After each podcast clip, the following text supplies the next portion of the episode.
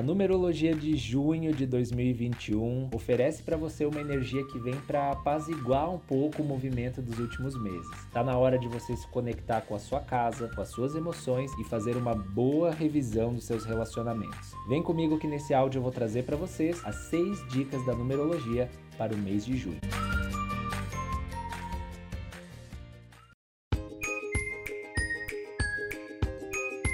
Dica de número 1: um, não ignore as suas emoções. Estaremos passando pela vibração 6 e ela vai despertar em você uma conexão maior com o seu lado emocional. Pode ser importante avaliar que tipo de emoções você tem alimentado aí na sua vida. Lembre-se que tudo aquilo que você coloca foco vai se expandir.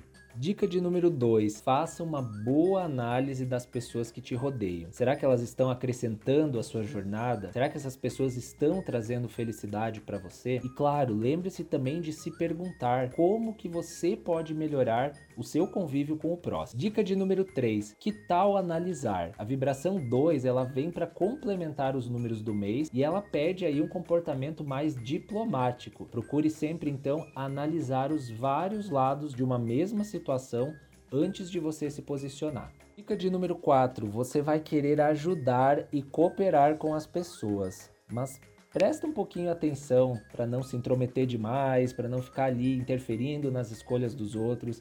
Deixa que cada um saiba de si. Dica de número 5: cuide da energia da sua casa. Que tal escutar uma boa música? Que tal melhorar o ambiente colocando algumas plantas, trocando objetos de lugar? lembra de queimar o incenso de vez em quando, que isso sempre ajuda na energia da casa. Dica de número 6: conteúdos leves. Cuida da sua energia pessoal, escolhe bem as informações, as notícias, as músicas, todos os conteúdos que você vai consumir. Sempre que a gente está ali em contato com alguma notícia, observando alguma coisa, mesmo que indiretamente, isso mexe com a nossa energia interna. Esse mês de junho, ele é um mês mais para você ficar tranquila, para você revisar algumas coisas na sua vida. Então, evite agitações desnecessárias, prefira não se conectar com tragédias ou com dificuldades. Lembre-se de gerar um sentimento de bem-estar para você mesmo.